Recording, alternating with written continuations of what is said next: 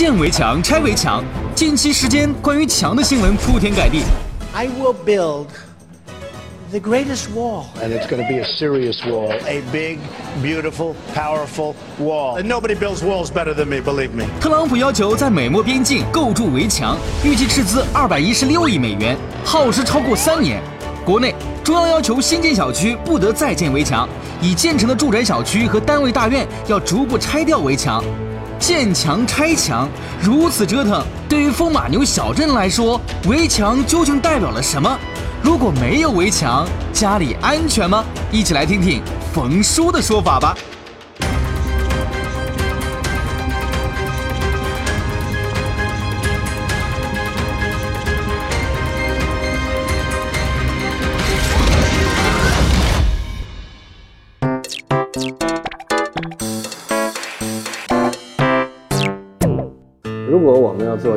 新型的，或者说我们很喜欢这个小镇，我们到底要不要这个墙呢？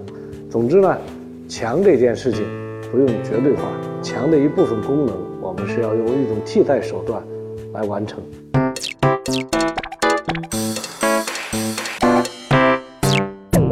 在美国，你会发现，居民小区无围墙，商场无围墙，学校无围墙，工厂机关也无围墙，即便是白宫，也仅有透明矮小的围栏而已。而中国自古有围墙，皇家有宫墙，官僚有城墙，地主有院墙，大王有寨墙，还有我们的万里长城墙。这如今，美国要建国家与国家的隔离墙，中国要拆掉小区围墙，是拆是建自有说法。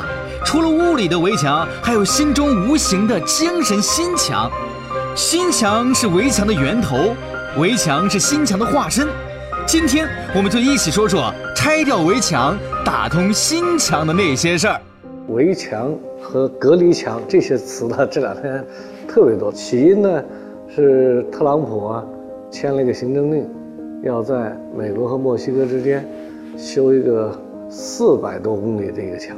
其实墙在中国是一个很熟悉的概念。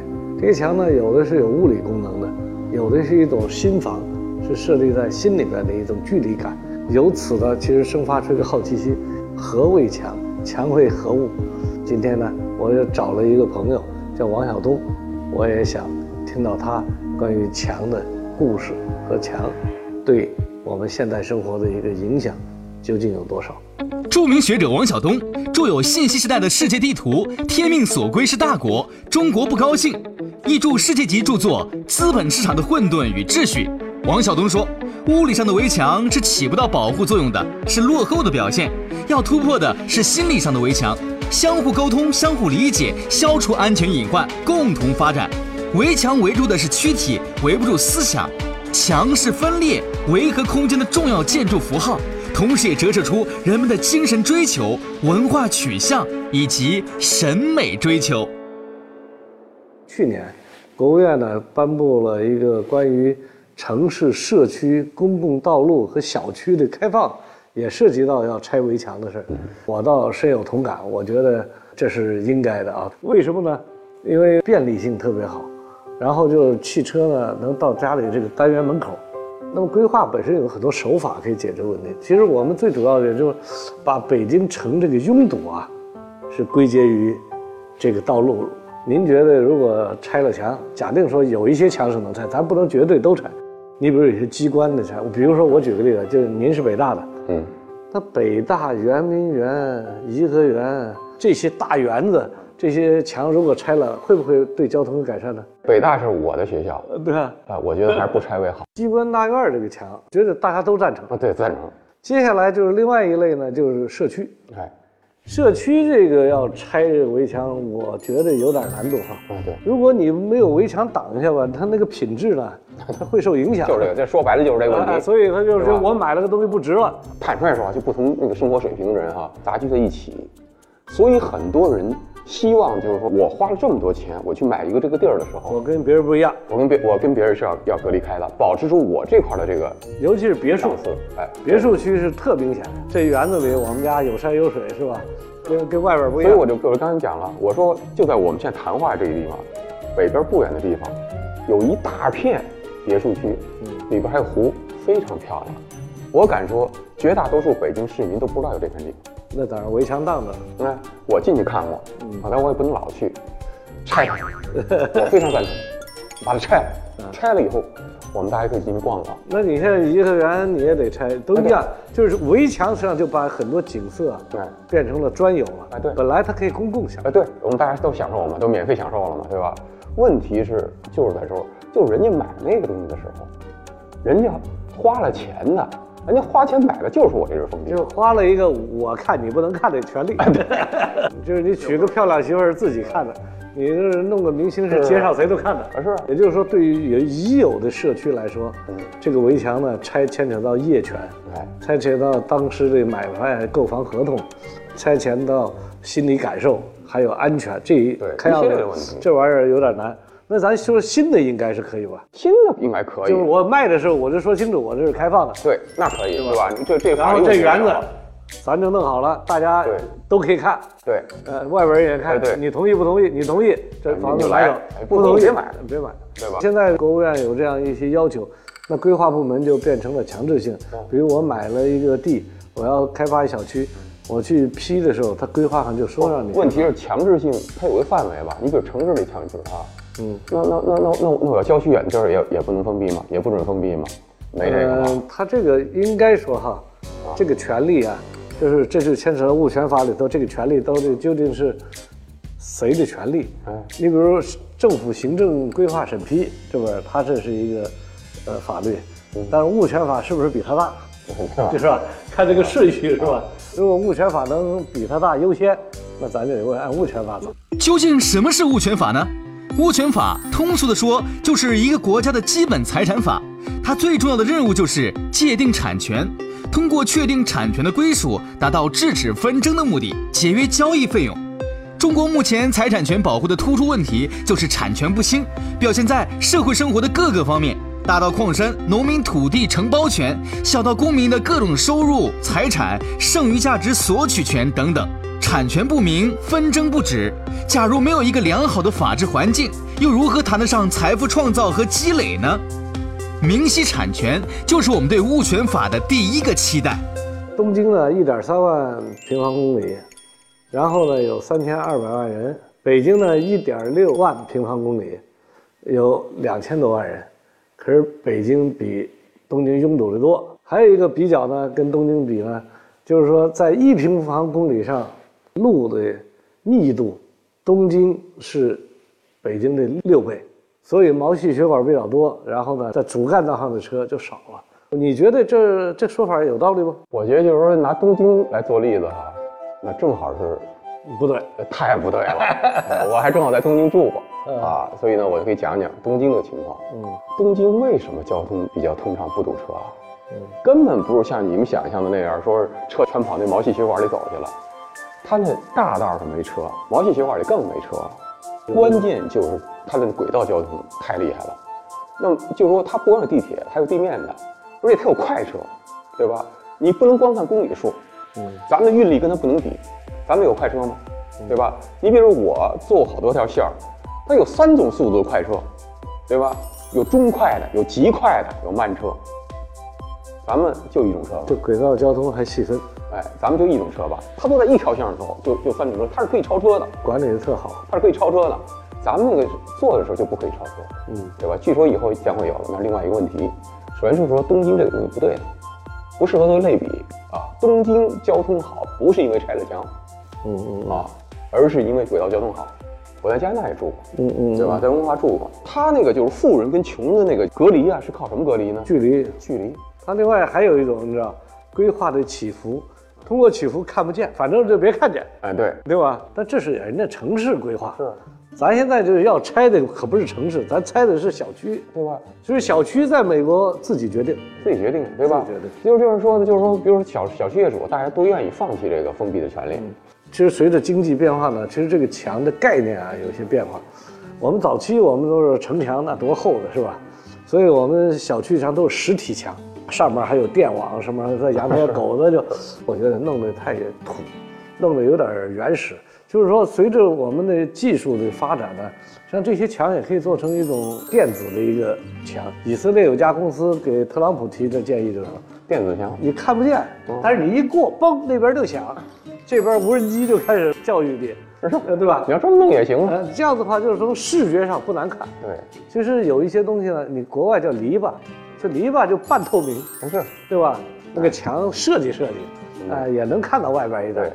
就是说墙也要当个建筑来做，而不能把它当成一个盾牌，只是抵挡别人。其实这些是技术问题，对，呃，但是从根本上来说呢，权利上是业主的权利。业主愿意公开买房时候就确定，如果不愿意，那业主也可以把它再砌上，这不算违法。对，反正我看现在老的小区，他当时那个那个小区那个道路就不是为交通设计的，对对那根本过不去呀、它只是方便行人，但不方便车。而且说老实话，危险性很大。所以总体来说是人行，就是说新小区它开放式的，它也是人行方便，但车还是走车道。另外一个开放呢，也有一些好处。从规划来说呢，对于这个经济性啊更强。原来围墙冲外边的是底商，对？但你就是开放式了，可能每个楼底下都能弄点底商，因为人流稍微多一点但。现在吧，这个东西对老小区也是又又又是一个权利问题了，嗯对吧？你比如说，原来比城里的呢，不是底商，嗯现在你这么一开放成底商了，嗯，你知道底商可是妨碍楼上住户的。对，就你底商干嘛？你开餐馆不行，就是开个便利店 还行，还行对吧？对吧然后有个捏脚的呀，不动静不大的都行，对，动静大的动静大的不行。对吧？所以这这里这里它是它是一系列的问题。所以实际上看呢，就是说我们这个城市里社区的这个围墙、机关大院的围墙呢，其实应该这么说：先拆机关大院的，哦然后呢，社区的围墙呢，呃，规划上如果能够引导，或者说有一些措施，新的基本上可以开放，老的还是业主说了算。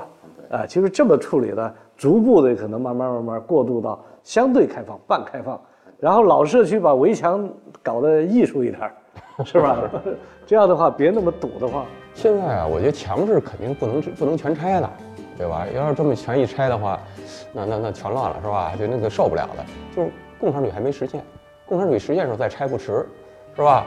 那么在这个阶段的话，说比较仁慈的做法，就是说呢，墙继续保留，对吧？过得好的人还在墙里面过着，过得坏的人在在在另外墙里面过着，是吧？只要就是说能够善待，就过得好的人，能够善待那个就是说那个过得差的人，就是说就可以了。墙是不能拆。中国围墙源远流长，溯围墙之源，成语圣通假。圣意为纳民，成意为筑土为民，形成国，后引申为城墙。而围墙是城墙的发展与泛用。围墙纷繁复杂，从数量到质量都堪称鼎盛辉煌。如今现代化的发展，围墙如何满足现代国人日益增长的物质和文化需求呢？冯叔说：“篱笆可以是围墙，大海亦是围墙，沙漠也是围墙，高山森林还是围墙。只要规划好，无墙胜有墙，有墙亦无墙。”如今，无墙的美国要大兴建墙，一道是屋里的墙，特朗普将对墨西哥进口商品征收百分之二十的关税，以此作为修建隔离墙的开支。另一道墙是新墙，特朗普颁布的七国禁令，阻挡伊朗、伊拉克、叙利亚、利比亚、索马里、苏丹和也门七国公民入境，有签证也不让进。绿卡持有者也要逐一接受盘查，并且叫停所有难民项目一百二十天，并无限期暂停叙利亚难民入境。美国这是要关门修炼吗？一起来听听冯叔和王晓东的说法吧。特朗普现在要修这么大一个墙，要花一二百百二就是二百一十六亿二百一十六亿美金，对美金。四百三十公里，好像是大概这么长。四百三十公里只是一部分，整个那墙得将近两千公里。那这史上最强的边界墙，对吧？原来你说那个柏林墙没那么长，是吧？是，我觉得呢，第一呢，就是说呢，这墙确实也反映了美国的一种民意。欧洲啊，这难民问题啊，咱们都知道闹得挺厉害，不善是吧？嗯，然后大伙儿都害怕了。嗯，选特朗普的人，很多恐怕是赞成修墙的。对，所以特朗普，你看他上台以后，赶紧把这事儿先，最起码先嘴头先给先给兑现了，是吧？造没造那个说，你嘴头先给兑现了。而且呢，我知道这这墙在美国炒特别厉害啊！我上次看了一视频，一群十二岁的小孩儿都为墙这事儿打架了。哎，就有一个小孩为特朗普这个墙辩护啊，挨了一顿揍。我要是打成这个，连十二岁小孩都参与了是吧？就是这个东西，包括那个七国禁令是吧？它都体现了一个意思，就是说呢，美国想把门关起来，对吧？这关起来是有道理的。为什么有道理呢？就是说欧洲那个教训是吧？美国大会害怕。但第二点，我我就替美国人就是想想啊，也有他不对的地方，就不不符合美国人利益的地方。那咱替他想啊，美国呀，自从威尔逊那时代，那那都是一战那时候，多少年了？都都一百年了。那个时候开始，他始终打的就是打道义派，比如建那么多学校、医院啥的，是吧？他跟那个老殖民主义不一样，明显不一样的地方就是打道义牌。后来二战搞所谓的那个纽伦堡审判、东京审判。这都是打道义牌。英国人说的话，这有事是有什么可审判的？把人拉拉那毙了就完了，对吧？打道义牌肯定要花钱，嗯，就是美国人觉得花钱了，现在就觉得花钱了，是吧？但是，他难道没从这里得到好处吗？嗯，有些好多事儿是双赢的，还有好多事儿，如果你不打道一牌，你要摆平这事儿，那那有什么东西？什么东西来打？武力是吧？我认为啊，这是一个问题和手段。比如说难民问题，这是个问题。嗯，解决它的手段有很多选择。哎，七国禁令和修围墙是一种手段，这种手段呢是容易看见效果的一种手段。这点我倒是觉得，就不跟七国禁令这个问题哈，特朗普这事儿做的是不是有点作秀了？为什么呢？因为他现在做了以后，跟跟法院打打官司什么这那折腾挺厉害，其实恰恰是阻碍了他的那个有效的执行。其实要真执行的话，像你说那样，他用得着那个发这七国禁令吗？他不用啊，他给他给那个国土安全部和那个国务院打个招呼不就完了吗？让他那个签证时候注意点，收紧；入境的时候查的查点背景查全，啊，对吧？这这是中国人思维，慢慢弄，先给他弄，而且不吭不哈的，是吧？啥声都没有。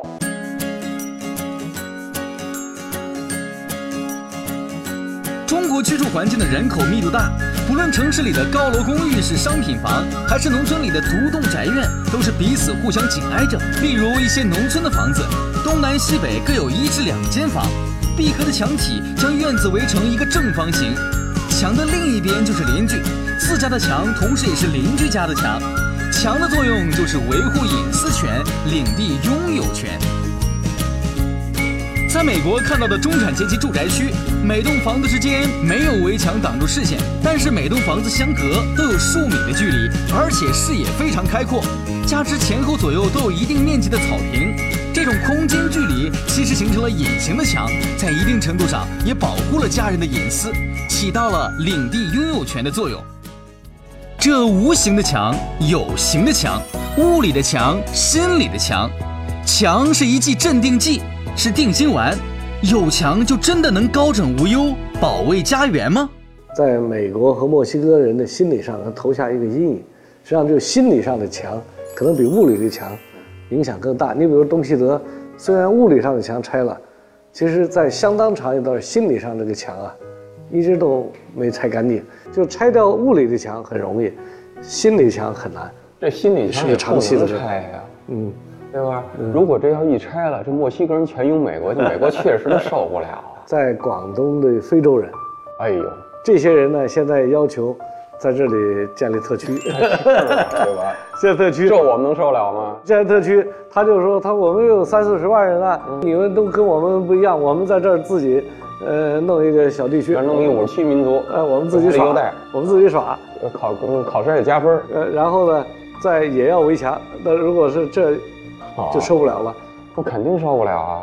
所以围墙呢，在一定的阶段呢，在处理一些特殊的时期的问题，其实是快而有效的。你比如以色列跟约旦在加沙这边，跟巴勒斯坦，呃，这边都建立了围墙、隔离墙，呃，听着不太好听啊，但是它这个每个墙都有一些哨卡、一些哨所，人是可以往来的。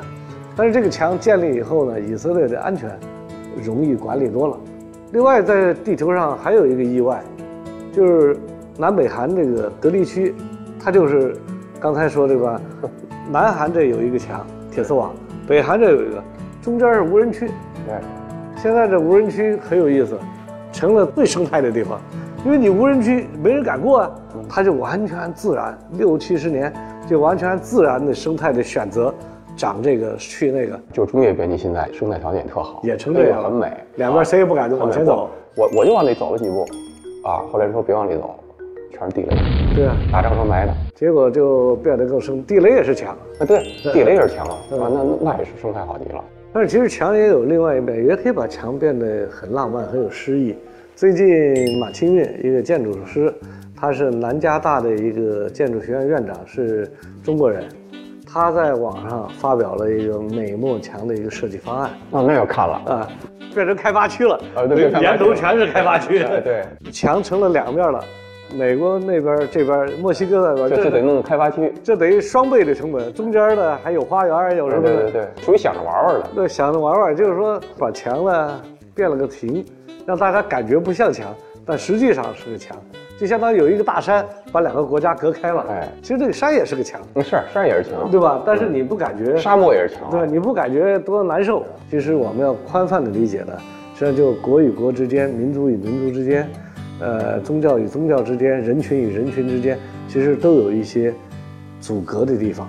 而这些阻隔呢，只不过有些是硬的，有些是软的，有些天然就有，你习惯而已；有些是大家对天然而有的不太反对。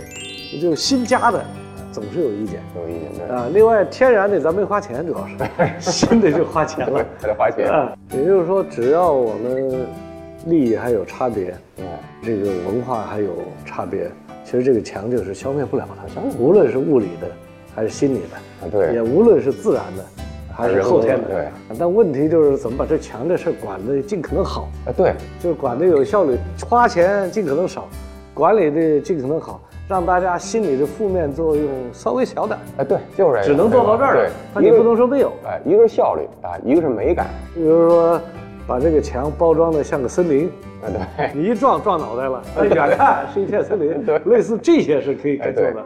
另外一个呢，呃，花钱尽可能少点，墙修多高，也是讲究。我看那个以色列那家做隔离墙的公司，它也是个专业公司，全世界安全这个行业以色列第一。修这个实体的墙厚度到底多厚？你是咱就说一砖两砖，这些跟成本预算很大的。另外用什么材料，还有一个将来怎么管理，对吧？这些东西呢也是个专业。所以当墙不能消失的时候，我们宁愿相信专业的建墙公司。是，那倒是。你看那宁波那个动物园，它三米墙。上面还有七十七十公分的那个网格，人都爬过去了，人都爬过去，那没办法，那就 那是跟老虎过不去，那那不是他的，最后还是老虎给解决问题了。这也就是说，终极呢，我们还是靠经济发展，呃，文明进步。大家呢虽然不同，但是我们还可以彼此克制，不至于急眼。对，接下来怎么弄？刚才也说了，新人新的新的办法，新地区新办法，老的略加改善，啊，机构的慢慢拆。对啊，然后至于特朗普，那是他们美国的事儿，他们通过法律啊，通过行政命令啊，通过慢慢去弄去吧。那反正对于我们来说，我们知道有这么个墙，但因为咱也不在墨西哥那边过，咱暂时呢还是独善其身，把咱自己的事儿弄好。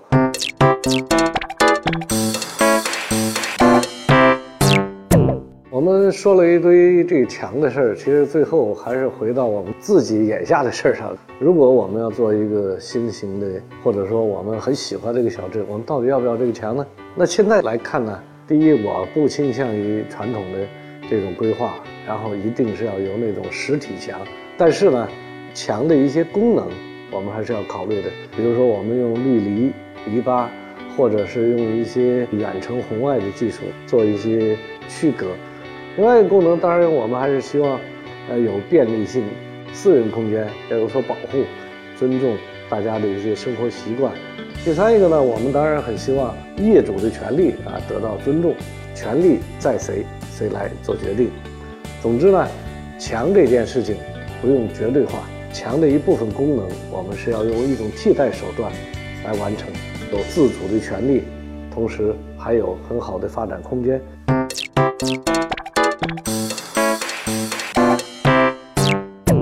从拆墙到建墙，再到心里的围墙，政客想要利益，人民要的是安定。告别冷漠的物理围墙和心理围墙，给整个社会带来生活气息吧。